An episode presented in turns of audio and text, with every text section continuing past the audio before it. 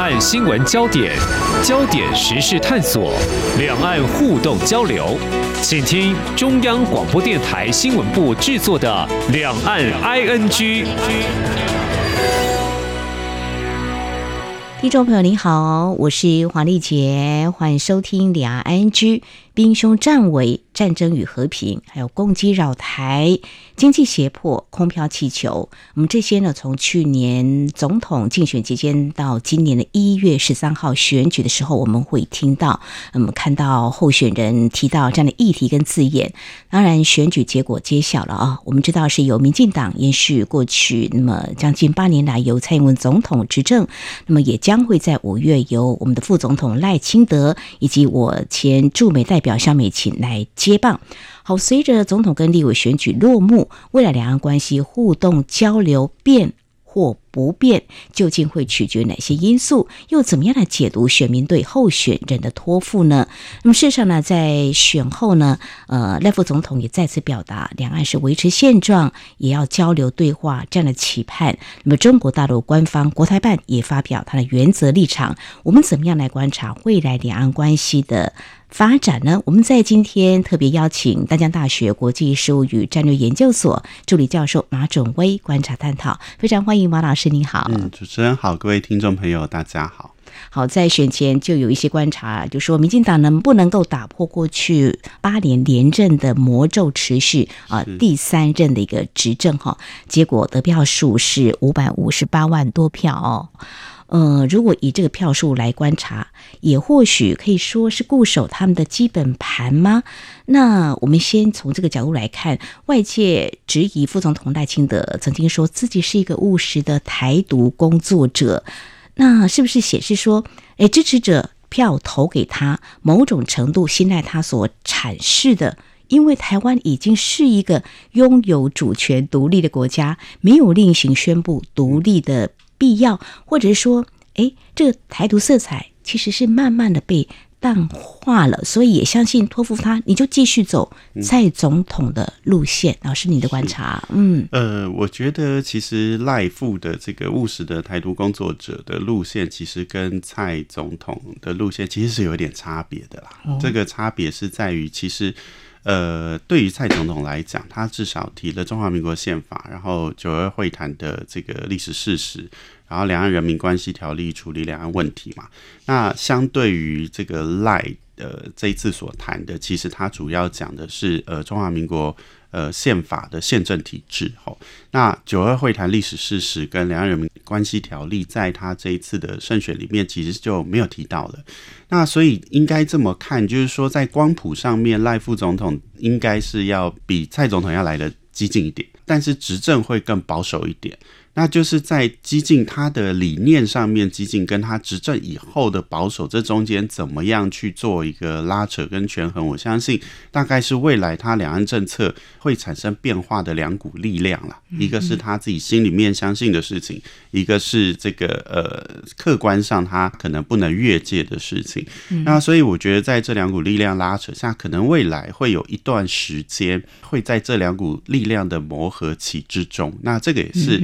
目前看起来，两岸关系会认为，就是万一有变数，也许会在这里。嗯，就看他实际的执行面，他会怎么样来做，就对。然后今天的美国特使团也来了嘛，嗯、我相信美国会希望台海稳定和平，嗯、所以这个讯息，呃，我相信赖副总统他应该也会接收到。那所以我觉得，在执政的这个未来五二零之后，他的执政的初期，他应该会回归到比较。温和的路线，就是在两岸政策上面，哦，它有一些像是这种理念性的这个台独的这种氛围，它也许会收起来，但是这个部分就是看时间，因为坦白说啦，就是呃，有的时候人。执政久了，他会越来越像他自己。对，那这个我相信不会发生在他的这个第一任期的初期，大概我想不会。好、嗯，那所以未来的两岸关系，我觉得看两个讲话，一个当然就是他的胜选的这个讲话，他其实调性是相对温和，嗯，然后持对中国大陆开放的态度。好，那再来就是五二零，那五二零的讲话，我相信是重要的，因为。对于中国大陆来讲啊，他现在碰到一个新的这个总统要上任，他不太可能就是在他什么话都还没有讲的时候就把他定性定掉。是，我觉得这个不太符合，就是呃中国大陆对台政策的一个惯性，就是他过去的习惯不是这样，他会先等，听其言，观其行，所以一定会有观察期。这个观察期在。呃，从一月十三到五月二十这中间，乃至于五月二十的这个讲话，我觉得会是非常重要。也就是说，五二零的这个讲话，恐怕会影响到未来他上任以后大部分的两岸关系的走势。嗯，听老师提到这里，或许听众朋友会有印象，二零一六年蔡英文总统刚上任的时候，他五二零的讲话也是备受关注。是原本。我们记者那个时候觉得，哎，蔡总统是过关了。后来好像说没有完成的答卷。那过去八年一直在等，那就是卡在一个九二共识。嗯、但是如果现在大家再回过头去看过去这八年，蔡英文总统他所释出的，我们认为是善意，就是两岸还是要互动交流，但是。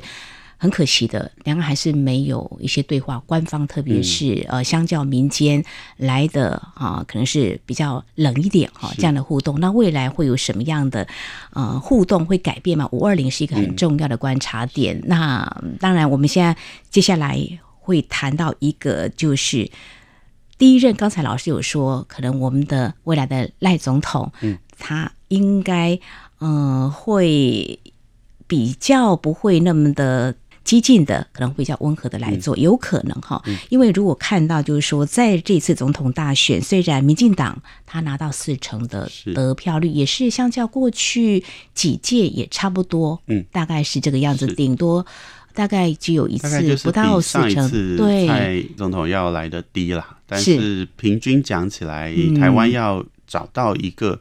呃，超过半数的总统其实不是这么容易，因为跟我们选举制度有关系。有关系吗？对，你如果像法国的那种二轮制投票，嗯，它就一定会产生一个过半的总统。但是台湾我们就是这个状态，那其实你只要有三股势力的话，大概很难有一股势力可以单独过半。真的很难哈。呃，这次就是呃三角都嘛，是那国民党拿到百分之三十三点四，对对对，没有错。对对对民众党百分之二十六点四六嘛，那其实呃，中国大陆方面就提到，就是说，哎，还有八百多万票的反对票，他们是这样子来做一个注解哈。不过接下来就来看到，就是说，因为行政跟立法之间未来势必会有拉锯，因为我们知道这次的立委选举就是三党，民进党、国民党、民众党。都没有过半哈，那两岸政策，我想政府会有它的既定立场，嗯，但是一定程度就会受制国会的监督。是，在过去四年，民进党呢，呃，他拥有过半的席次，其实想要推什么法案都可以，对，但现在可能要跟国会这边会有一些磨合，所以未来赖总统想要来推动什么样政策？也许某种程度就会出现所谓的妥协。嗯嗯，我想，呃，如果从这一次的三组候选人的政见来看，哦，其实他们的重叠性大概百分之九十五以上，就是大家能够提出来的政策非常相近，在经济政策、社会福利政策乃至于国防政策。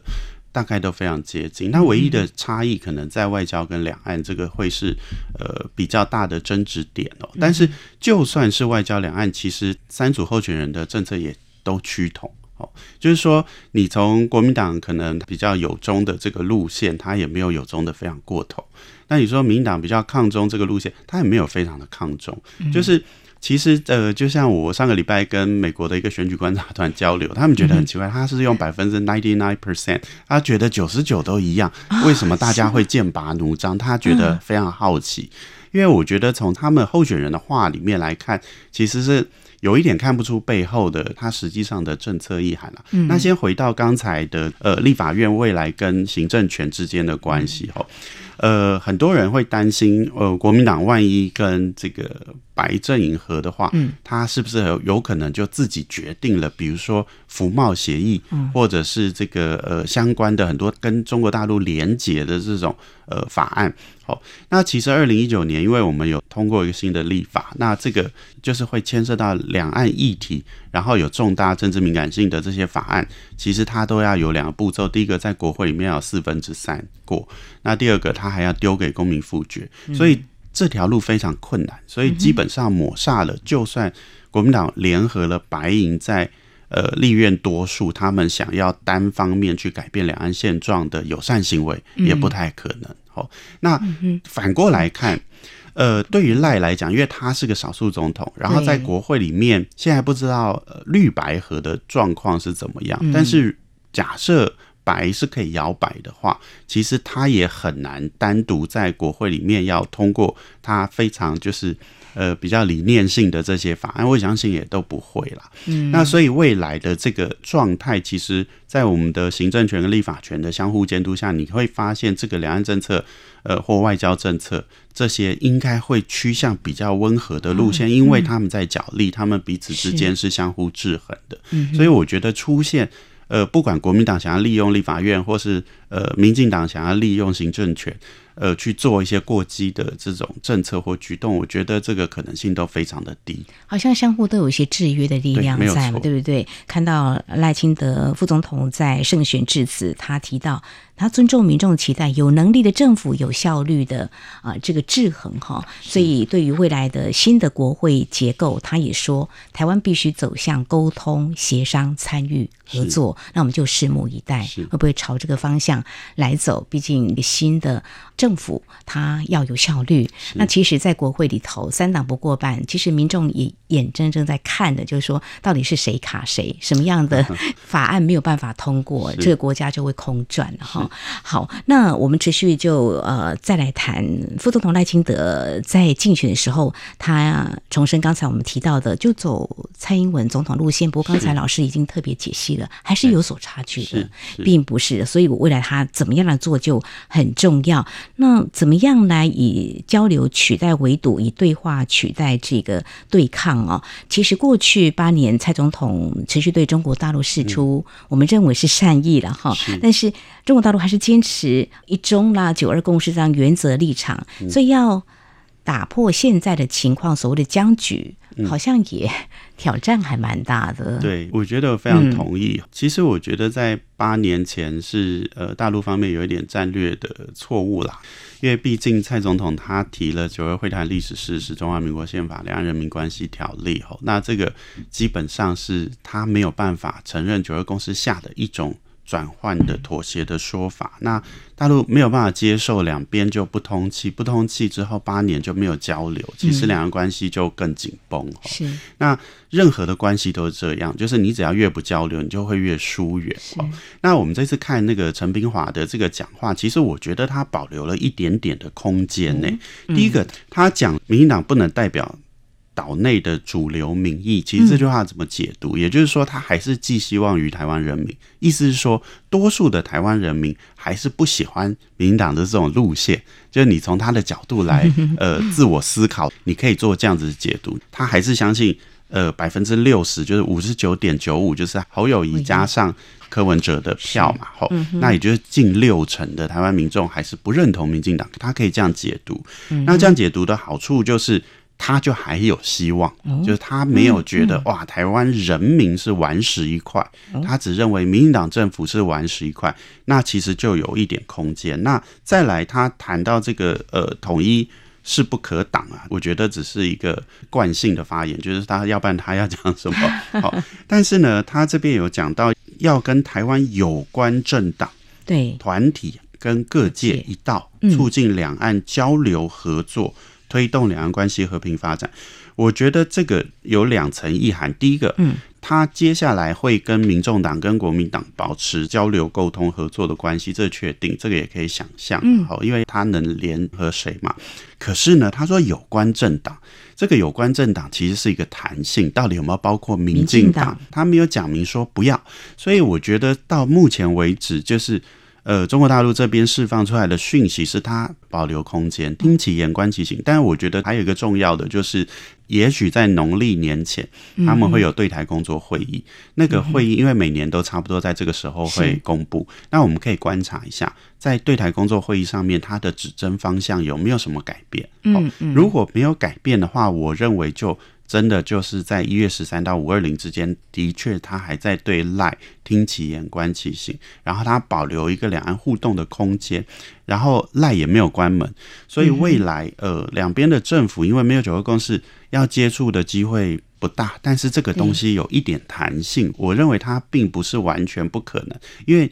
解释权在你的身上，就是政府部门的接触能不能解释成一种事务性的协商，它不涉及政治，也就不用有九二共识大前提。这样的话，也许有一些低层的政治交流，就是我们讲的事务性的政治交流，其实也许存在空间哦。因为其实对中国大陆来讲。封了八年了，他们没有看到好处，因为两岸的民心就是越走越远。而这件事情，如果他把统一当成他最后的目标的话，其实不利的嘛。那不利的情况底下，他必须在战术上要修正。那这个修正必须透过接触，必须透过交流，他才能够达到他统战的效果。所以，我认为他现在留了一扇窗，这个在未来，也许透过某种形式，二轨也好，或是。呃，桌面下的交流也好，但是我觉得中国大陆目前没有把跟民进党交流这件事情完全的关闭。嗯，我们可以期待哈，有关政党团体跟各界人士一道，他会促进两岸交流合作。这是国台办发言人陈斌华在十三号当天，他对于台湾的总统大选的结果，那么所表态的中国大陆立场，但是未来还可以看。几个很重要的，包括他们内部的会议，还有再加上在五二零我们的赖总统的谈话也是至关重要的。因为如果从选票来看，过去八年两岸的官方几乎都没有接触，但是还能够拿到五百多万票支持民进党。那刚才其实啊，马老师有提到，包括在国民党还有民众党。总统候选人他们所提出的两岸或外交的政策，其实都趋同的。是。那如果说把这个呃再去把它解读解释的话，就是代表呃台湾民众的对于主流的一个想法没有错。我想这是中国大陆也必须正视的哈。当然，我们希望两岸能够多交流互动，那才能够更理解那未来所有的对话。是更期待。好，这里是中央广播电台，听众朋友继续收听的节目是两岸 ING。我们在今天节目当中特别邀请淡江大学国际事务与战略研究所助理教授马准威解析，在总统大选结果揭晓之后，未来两岸关系是不是可能会有一些变化？有没有可能会有进一步的交流或？更多的沟通的机会。那如果国台办方面，就中国大陆方面，会对我们啊未来的总统、副总统是听其言观其行，五二零是一个重要的观察点哈。那如果未来国会运作，其实很快的，二月一号他们就会开议了，开始我们就会看到这个国会的新的生态哈，我们就可以大概又看到一个不一样的运作的状态哈。假设民众党了哈，跟国民党他们在竞选期间提出了一些啊两岸政策，民进党呢在某种程度被在国会制约情况之下，呃三方会有一些政策，也许是我们乐观来看有点共识，这个是一个比较理想的哈，会不会可能两岸交流的机会会更大了？嗯。我觉得，如果从去年就是王沪宁在五月份的那个讲话哈，他特别提到的就是两岸要开启大交流嘛。嗯，那其实，在去年的一月，呃，宋涛当时讲话其实也是开启两岸大交流。嗯，那如果再接上这一次这个陈斌华的讲话，听起来就是呃，两岸大交流的这个方向跟目标应该是没有变。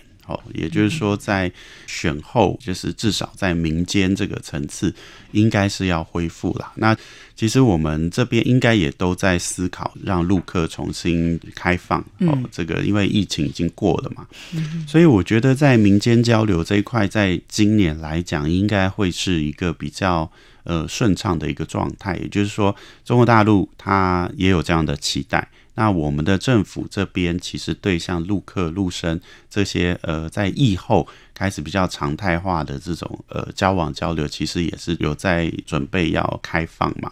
所以我觉得民间这块是比较畅旺，但是官方的部分就是说，呃，其实三党现在的状况哦，大家都没有关门。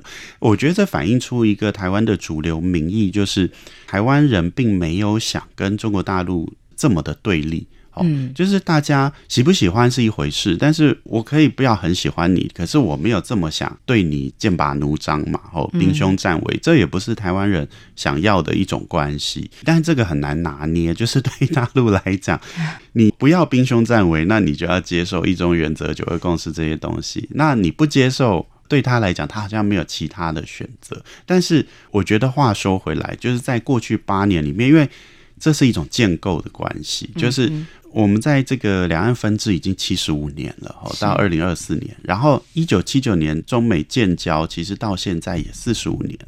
当时三报一法的这个架构，其实用在半个世纪后的现在，其实已经不合时宜了。坦白讲，这不是只有两岸人民心里面的变化而已，全世界。你想想看，七十五年有三代人，他第三代人怎么会知道冷战时期那个时候的两岸发生什么事情？我说对外国人来讲，也就是说，全世界在看两岸问题，他会用一种新的视角。台湾人自己也有新的观感，呃，大陆人自己也有新的看法，不是只有我们。所以这整个随着时代变化，我觉得。对于两岸来讲，应该要重新去思考一个新的模式，而这个模式是什么？现在不知道，还在建构。但是在过去的这八年里面，我觉得对中国大陆来讲，它也是一种学习，就是说。当我面对台湾特定的政党，我就不跟他交流的时候，其实那个反而影响到他的统一进程的这个推进嘛。因为你要和平发展的目的是最后要能够走向统一，但是你不接触、不谈判，呃未来往这条路的可能性就低了。那所以我觉得他们也在学习，但是这个调整能够到呃什么程度，其实这个真的要看中国大陆领导人的智慧。嗯哼，好，我们期待能够正视台湾的民意哈，因为蔡英文总统也说，嗯，台湾的未来就是要尊重我们台湾人民的选择。嗯、那这次的总统大选的这个得票数，可以看到主流民意，呃，就是两岸交流、多沟通、对话，应该不太有人反对了哈。这样的情况之下，那中国大陆不是常说，要与时俱进吗？对，那是不是有一个新的思维？像这次总统大选跟立委的选举，其实自己感受到台湾的未来，慢慢的在国会，我们也看到一些新的世代啊，慢慢上来了。老师说得好，就是两岸分治已经七十五年了，中美的建交已经四十五年，两岸还是这样不交流吗？我也听到有些人这样说：中国大陆难道不跟？民进党接触吗？能不能想到一个比较可能的方式？刚才老师你提的蛮好的，就是说官方接触 OK，但是把它定位是一个可能是一个事务性，这个是一个非常具有弹性。我想中国大陆应该也其实可以思考一下嘛。共识就是搁置了政治争议，然后对事务交流就不谈政治了。嗯那我们就把实事做好。那这是当时九二共识的一个理念了。嗯，那现在就是说。